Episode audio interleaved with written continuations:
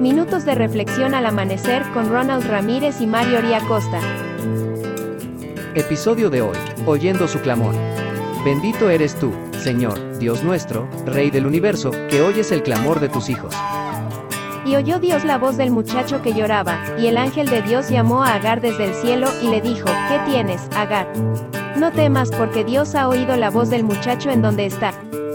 Génesis capítulo 21, versículo 17 La Biblia de las Américas.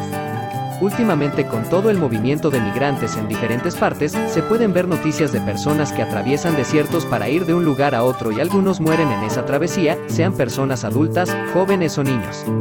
Es complicado orientarse en ese lugar en donde hacia la dirección que veas solo encuentras arena. Por otra parte, está la falta de agua que deriva en deshidratación, el calor extremo durante el día y el frío intenso de noche. En el texto de hoy, vemos a Agar quien junto a Ismael están atravesando el desierto y se quedaron sin agua. Ella con mucho dolor deja a su hijo lejos para no verlo morir. Debajo del arbusto, Ismael, solo, abandonado y sin esperanza, clama al Señor y su llanto es oído. Después de escuchar la voz del ángel, los ojos de Agar fueron abiertos y vio un pozo de agua, el cual sirvió para tomar ella y su hijo. Este milagro no solo es para Ismael y Agar, sino también para Abraham quien se encontraba angustiado ante la separación inminente y la travesía que ellos debían realizar. Abraham obedeció y confió en que el Señor estaría a su lado protegiéndolos y guiándolos hasta llegar a un lugar seguro.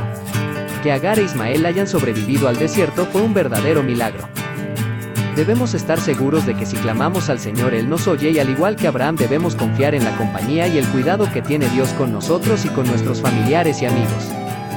Que el Eterno te bendiga y te preserve, que el Eterno ilumine su rostro hacia ti y te otorgue gracia, que el Eterno eleve su rostro hacia ti y ponga paz en ti.